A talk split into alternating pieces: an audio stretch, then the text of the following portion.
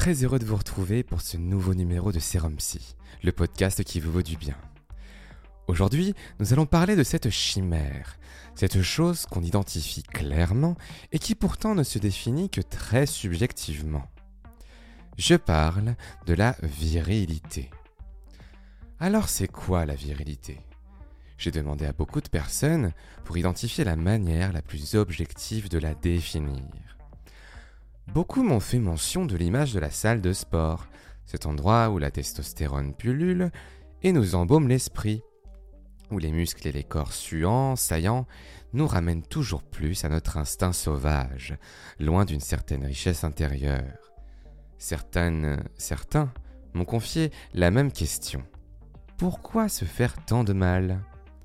Alors, de mon côté, j'ai d'abord commencé par consulter le dictionnaire et voici la définition qu'il propose.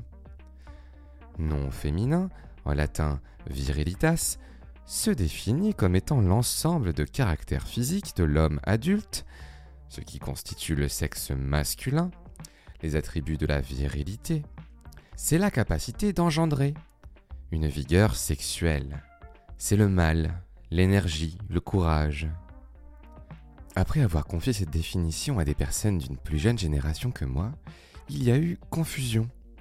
En effet, malgré la popularité du terme, il ne semblait aucunement reconnaître le terme dans cet énoncé. Jean Genet, l'écrivain, en parlait justement. Il écrivait la chose suivante. S'ils ne sont pas toujours beaux, les hommes voués au mal, M-A-L, possèdent les vertus viriles. Dans son journal du voleur, Jean Genet proposait une certaine ambiguïté dans son constat. Dans la même phrase, il parle de mal M-A-L et de vertu en abordant la virilité, ce qui finalement ne nous donne pas vraiment d'indication sur le fond de sa pensée. Admet-il une vertu derrière la virilité? Ou est-elle un des nombreux mécanismes menant à la sombre image de l'homme? Bon, nous ne sommes pas plus avancés. Alors, par curiosité, j'ai demandé à ChatGPT quelle serait sa définition. Il m'a proposé la suivante. La virilité est souvent associée aux caractéristiques traditionnellement attribuées aux hommes dans certaines sociétés, telles que la force physique, le courage, la résilience émotionnelle et parfois la domination sociale. Cependant, une compréhension moderne de la virilité remet en question ces stéréotypes, mettant l'accent sur des traits tels que l'intégrité, la responsabilité, la bienveillance et la capacité à exprimer et à comprendre ses émotions. Alors malgré les critiques qu'on donne aux intelligences artificielles, il semblerait qu'elles se rapprocheraient le mieux d'une vérité plus objective, et surtout moderne. Si je souhaitais ajouter mon grain de sel, j'ajouterais alors quelle serait la différence avec la féminité dans ce cas? Une personne féminine n'est-elle pas aussi intègre, responsable, bienveillante, et ne comprend-elle pas ses émotions? Je vous demandais sur Instagram, il y a quelques semaines, ce qu'était la virilité pour vous. Les résultats du sondage ont donné les réponses suivantes. Vous avez été 66% à répondre que c'est une construction sociale, 13% à dire un moyen de s'affirmer, bon ou mauvais, 21% à répondre un poison. Et aucune personne n'a choisi de répondre une qualité. Mais alors, que se passe-t-il lorsqu'on dit d'un homme qu'il est viril? Quelle est en général sa réponse émotionnelle? Est-il flatté ou vexé qu'on le range dans cette construction sociale? Amusez-vous à vous demander ce que ça vous ferait. Imaginez votre réaction. Pour vraiment comprendre votre vision du sujet, j'ai demandé à des hommes et des femmes de me donner leur propre définition de la virilité. Vous verrez que, même si une définition est écrite noir sur blanc, on a tous et toutes une certaine idée de la question. Nous essaierons également de comprendre en quoi ce terme a autant évolué et s'il a encore une légitimité quand on regarde les évolutions sociales nous parlerons notamment du genre et de ce qu'il a à nous apporter pour peut-être nous éclaircir et nous ramener davantage dans notre propre singularité. Vous entendrez donc plusieurs personnes dans cet épisode que j'ai pu contacter de diverses manières, par appel, en présence, et puis vous entendrez quelques témoignages qu'on m'a transmis à l'écrit. Les témoignages sont particulièrement riches. Aussi, je n'interviendrai qu'à la fin, car vos paroles se suffisent à elles-mêmes. Vous verrez. Je vous souhaite une bonne écoute.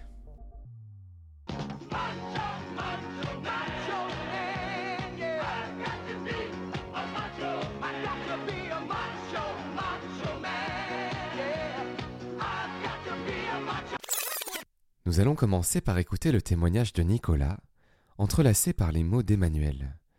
Et nous entendrons à la fin les paroles de Suzanne sur ce sujet.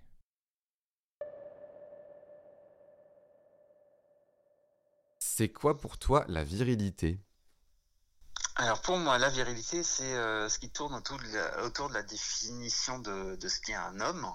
Mhm. Et euh, je me disais que c'était euh, des caractères physiques, mentaux qui était un petit peu euh, obligatoire, on va dire, pour un homme, genre la droiture, la force, euh, tout ce qui était euh, même puissance sexuelle. je vois moi de ce que j'ai vu dans les exemples autour de moi en évoluant, c'était un homme, ça pleure pas, ça doit assurer, ça doit travailler dur, ça ne doit pas s'en plaindre. Et c'était quoi alors ces archétypes qui ont pu t'influencer dans ta jeunesse vis-à-vis -vis de la virilité? Voilà, justement, là, c'est un gros morceau. c'est le côté un peu psy, hein, du coup.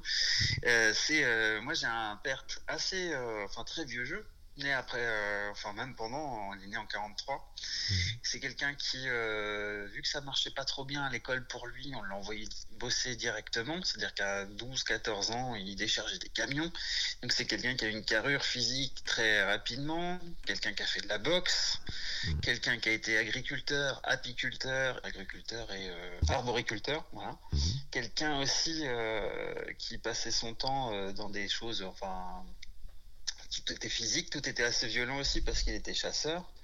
Mm. Et euh, quelqu'un qui euh, mettait en avant la force et le travail physique. Ah. J'ai aussi, euh, ça, ça c'était le gros exemple dans la famille et un exemple à suivre du coup parce que c'est comme pour moi c'est comme ça qu'il fallait faire c'était un homme c'était ça c'est quelqu'un qui qui travaille dur qui et qui en gros le monde lui appartient un petit peu aller chasser, il peut, enfin tout ça. Enfin c'était. Et mon frère, lui, c'était plus, euh, enfin c'est toujours euh, quelqu'un de très euh, fan de véhicules. Lui, ce qu'il voulait, c'était s'acheter des des grosses voitures. Il a, il en a plusieurs encore. Il a des voitures de course, tout ça. Et, et voilà aussi son point de vue sur les femmes, un peu, enfin carrément sexiste, mais c'était, voilà, pour moi, c'était ça peut-être un peu l'exemple à suivre et ça a été compliqué parce que euh, moi je suis plutôt euh, quelqu'un d'un peu sensible. Quand j'étais petit ce qui me plaisait c'était oh, les, les, films les livres et tout ça.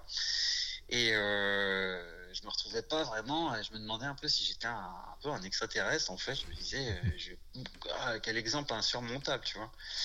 Et mais j'ai par chance eu aussi une mère et une sœur. Donc ma mère, elle, elle euh, faisait de la musique, elle était très drôle, euh, elle était, euh, savait faire plein de choses de ses dix doigts. Et ma sœur, elle est devenue, elle est devenue institutrice. Et moi, je me suis beaucoup plus inspiré de ma sœur, donc que, que, ces espèces d'exemples qui étaient masculins, qui étaient, qui était impossible pour moi à suivre en fait. Et cette différence euh, par rapport euh, aux autres, euh, influencée plutôt par ta sœur et par ta mère, tu, l'expliquerais comment? Est-ce que ce serait quelque chose d'inné ou d'acquis ah, je crois que c'est juste, c'est complètement, c'est quelque chose de d'inné en fait. Ça s'est fait tout seul. C'était, voilà, c'est, je suis pas allé contre ma nature à me forcer à à être plus vieille que je l'étais d'une certaine manière c'est aussi l'évolution euh, dans ma vie. Moi, j'étais un petit, euh, un petit gros. Euh, j'avais des lunettes. Enfin, c'était un petit. Enfin, il y avait pas mal de choses qui faisaient que j'étais pas l'exemple même du, du, gars sportif et, qui j'étais plus le aussi à l'école celui qui était un peu en retrait, tout ça.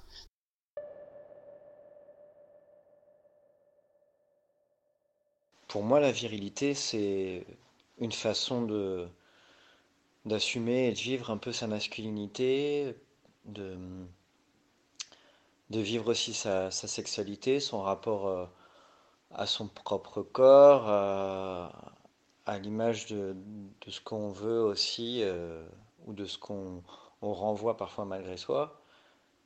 C'est une façon de s'affirmer tout court, aussi s'affirmer socialement parfois. C'est euh, pour moi, ça doit être euh, inné. Éventuellement, on peut le, ça peut un petit peu se, cultiver, mais, euh, mais c'est quelque chose qu'on qu'on a déjà en, en, soi, cette envie de, de virilité. C'est au final, c'est même, ça peut devenir une envie, mais au final, au départ, c'est c'est presque comme un, trait de caractère en fait ça peut être quelque chose qui, nous définit euh, au même titre euh, que, qu'être sensible. Euh, ah, pour moi, c'est ça, la virilité. Ça fait partie de soi, en fait. Est-ce qu'il y avait des situations dans ta jeunesse où la virilité t'a posé problème? Mais il y a eu tout le côté, pour plaire aux filles, faut être viril. C'était un petit peu les exemples qu'on voyait c'était euh, parce qu'on voyait euh, les, plus belles filles, euh, on va dire. alors ça, c'est peut-être un point de vue très, c'est peut-être un peu vieux, mais on va dire quand c'était dans les années 90, j'ai vu que des exemples de, filles qui étaient avec des espèces de d'exemples de virilité. C'était avec les gars qui avaient des mobilettes, qui étaient qui euh, était distante de tout, on va dire un petit peu, qui pouvait être aussi euh, des gars un peu bagarreurs, tout ça. Tu as parlé de cinéma, du coup, tu as des exemples en tête? En fait, j'en ai plein des exemples en tête parce que ce que je disais tout à l'heure, euh, quand je suis né en 82, et il y a eu comme une espèce de Enfin, ça m'amuse un peu de voir maintenant tout ce qu'il y a eu, mais comme s'il y avait un espèce de culte de la virilité qui était euh, imposé dès, le, dès qu'on était petit. Hmm. Parce que quand même, je jouais avec des jouets Musclor. Et Musclor, c'était un monsieur très musclé qui se battait euh, contre d'autres messieurs très musclés.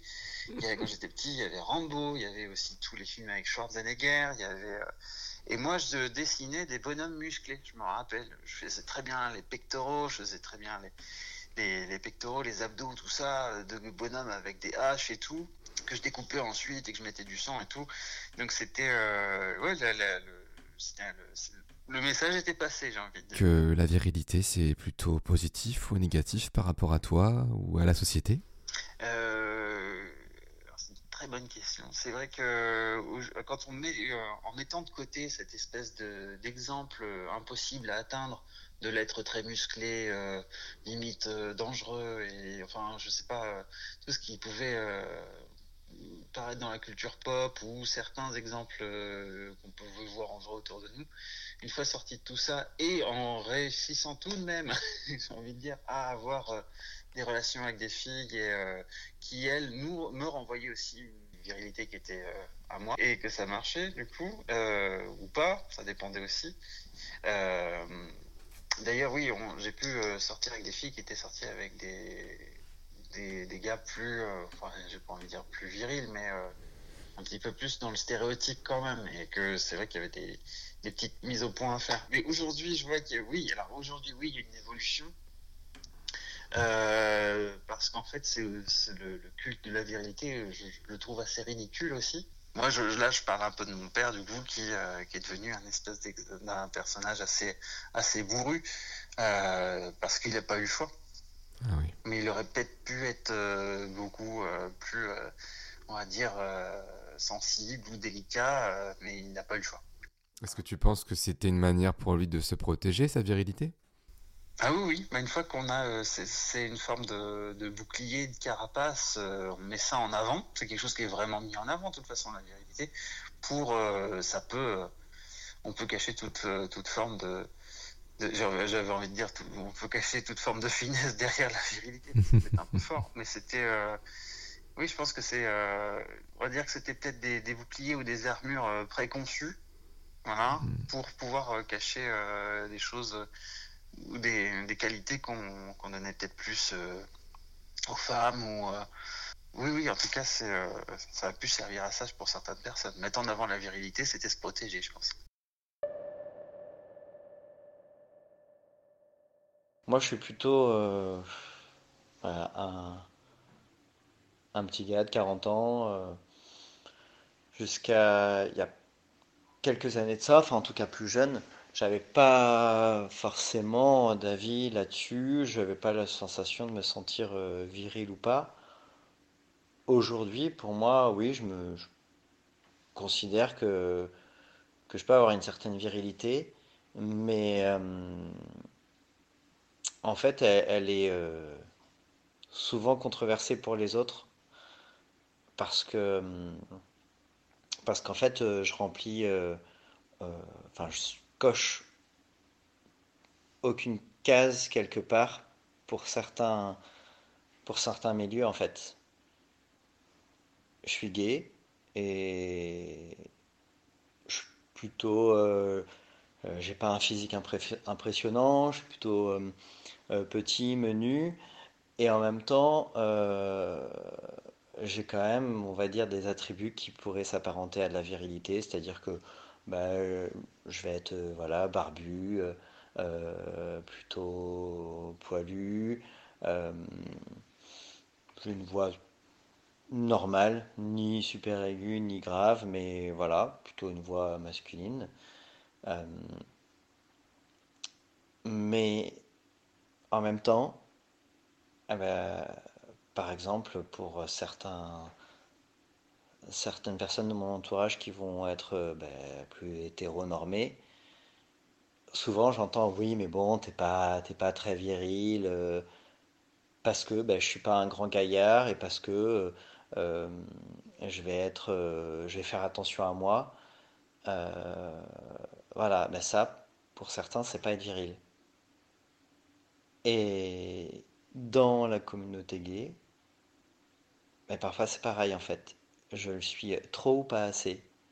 C'est-à-dire que même là, on, nous met dans une espèce de cliché où euh, être viril, euh, c'est être un gros bir, c'est faire 1m80, c'est euh, c'est être baraque comme pas possible, c'est ressembler à un bûcheron. effectivement, je ressemble pas à un bûcheron, mais quand on me connaît, eh ben, on se rend compte que je le suis bien plus que, que ce qui peut paraître en fait parce que je remplis aucune case, parce que je suis dans un milieu professionnel plutôt, euh, plutôt féminin, et pour autant, j'ai pas de manière loin de là. Parfois, je trouble en fait. Euh, alors aujourd'hui, j'ai appris à m'en amuser, parce que moi maintenant, je sais, euh, je sais quand même qui je suis. Mais c'est assez, c'est assez fréquent, en fait, qu'on bah, ma virilité et ma vision à moi de la virilité soit, soit controversée au final. Et pour autant, euh, après ben, des, différentes expériences dans tout domaine que ce soit, euh, sentimental, euh, sexuel ou, même vie professionnelle, mais il a fallu, par moment, aujourd'hui je me rends compte que c'était inconscient, que euh, je, pousse, on va dire, certains attributs apparentés à la virilité, euh, que ce soit dans l'attitude, dans ce que je peux faire euh, dans des activités extérieures, parce que en fait, je suis plutôt bricoleur et tout, et à un moment j'ai eu envie bah, d'en faire encore plus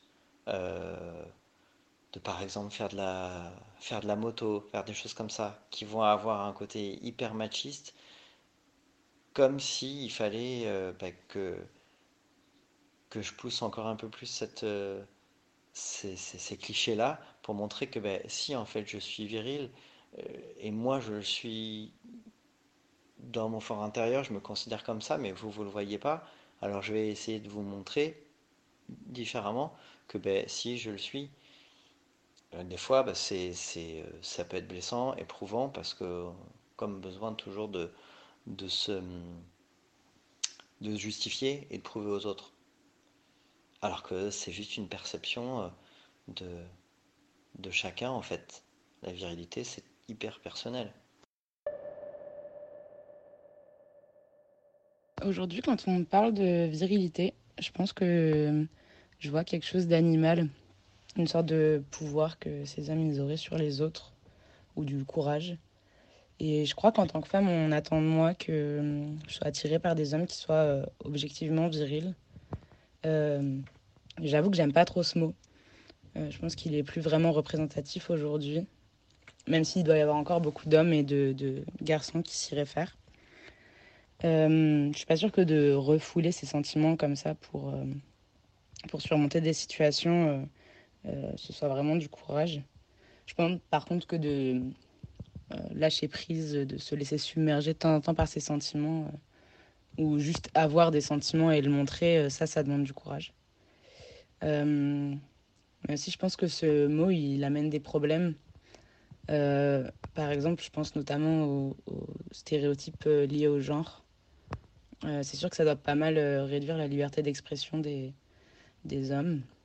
D'ailleurs, euh, on, peut le voir quand on parle de, nos pères qui, par exemple, n'ont jamais dit je t'aime ou n'exprimaient jamais leurs sentiments, n'ont jamais pleuré. Euh, après, ils ont grandi, euh, ils se sont développés dans une autre époque. Mais euh, je suis pas sûre que ce soit quelque chose de bien. Et je pense que ça doit pas mal impacter justement le développement des gamins qui grandissent avec des modèles comme ça ou, à qui on dit qu'ils doivent être virils.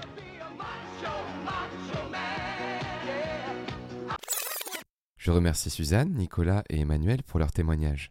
Ils sont très riches et montrent en quoi la virilité peut à la fois nous enfermer dans un prisme étroit, mais également nous pousser à s'en défaire. J'ai eu quelques témoignages de personnes qui ont souhaité donner anonymement leur définition de la virilité. Il y a celui de Ulysse, qui m'a écrit La virilité est pour moi une vraie torture, car en tant qu'homme trans, je me force à repousser ce que la virilité représente dans la mesure où, même si je suis un homme au fond de moi, ça met complètement à l'inverse de ce que je suis. Au début, quand j'ai compris que j'étais un homme, je me suis tout de suite habillé avec des vêtements stéréotypés, style euh, homme viril. J'ai commencé à aller à la salle pour pouvoir mettre des vêtements qui allaient mouler mes petits muscles. J'ai aussi voulu parler plus fort que les autres, essayer d'avoir une grosse voix et d'être vulgaire. Mais au fond, c'était pour me tester.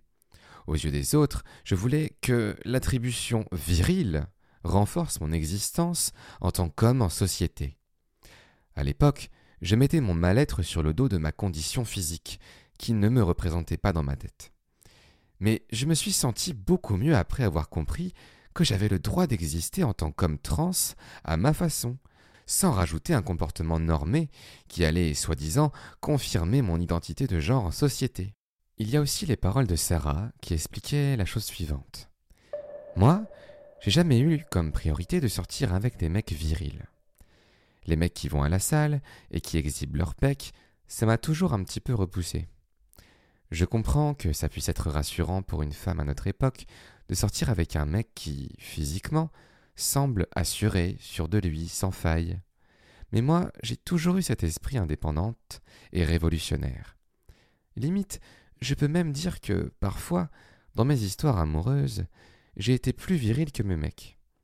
On m'a même dit que j'étais un garçon manqué, surtout à l'école. Aujourd'hui, on me traite de bonhomme, parce que je m'impose souvent en soirée, je parle fort et j'amuse la galerie. Ça m'a valu beaucoup de remarques, mais au fond, je m'en fiche. Je sais qui je suis, et je ne passe pas mon temps à réfléchir sur ma façon de m'exprimer.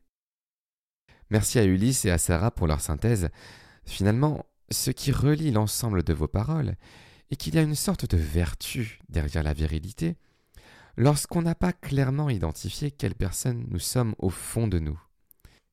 C'est un peu, comme l'a expliqué Ulysse, une façon de confirmer une identité en société. Et cette opportunité de confirmation semble finalement trop généraliste pour vraiment identifier précisément la diversité des personnalités. C'est pourquoi quelqu'un qui se montrerait essentiellement viril, en dépit d'autres caractères plus singuliers, finit par développer un masque social particulièrement épais, loin de ce qu'il est vraiment au fond de lui. Pour terminer, je souhaitais vous parler des mouvements masculinistes qui ont émergé ces dernières années. Il est question de séminaires, de stages, de camps à destination d'hommes qui estiment que, dans la société ou dans leur vie personnelle, il y a une certaine perdition de leur image d'homme, que leur virilité est d'une certaine manière attaquée ou atteinte par un système ou un entourage. Très répandu aux États-Unis, au Québec, ces regroupements extrémistes sont très souvent anti-féministes et adoptent souvent les codes sociaux militaires. L'idée de certains de ces regroupements, ces stages, est d'abord de restimuler sa virilité et d'atteindre un certain paroxysme pour mieux se créer une enveloppe d'hommes solides et forts. On éloigne l'homme de sa féminité, on le force à cultiver son corps, booster son endurance et sa résilience avec des épreuves extrêmes. On condamne celui qui pleure et on gracie celui qui écrase.